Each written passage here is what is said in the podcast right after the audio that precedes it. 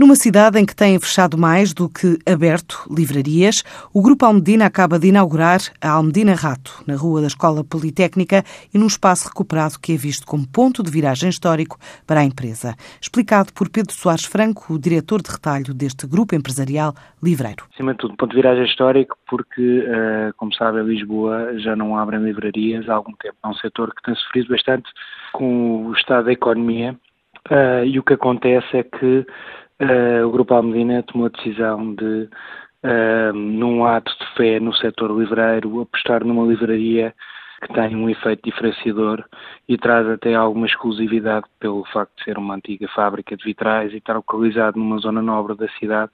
Estamos inclusive a tentar contactar os descendentes do artista Ricardo Leone para que nos possam eventualmente facultar mais alguns elementos que não existiam na loja e que já estão, eh, portanto, na esfera da família, que eh, nós pudéssemos incluir na, na, nesta livraria. Porque ela, de facto, é uma livraria em que fundo um espaço que conta uma história uh, e onde nós juntamos um conjunto de oferta literária escolhida de forma muito pontual para esta livraria e que, no fundo, pretendemos que seja um espaço cultural para todos os nossos uh, visitantes e amantes de livros. A ideia do Grupo Almedina é continuar a investir no mercado livreiro. A curto prazo admite a abertura de mais duas unidades, junto a centros urbanos de grandes cidades.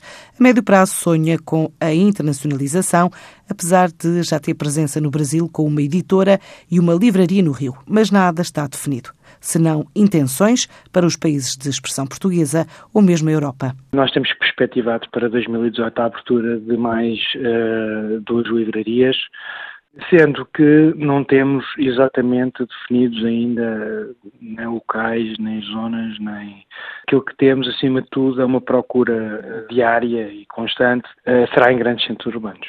Uh, não está fora da nossa esfera a médio prazo um investimento no estrangeiro. Temos apenas um conjunto de intenções pensadas, mas que quer dizer, não temos nenhum trabalho efetuado neste momento. Intenções eh, não, não seria a partida eh, na Europa e eventualmente para a Lopes. O Grupo Almedina estima fechar o ano com um crescimento a dois dígitos, a rondar os 10%.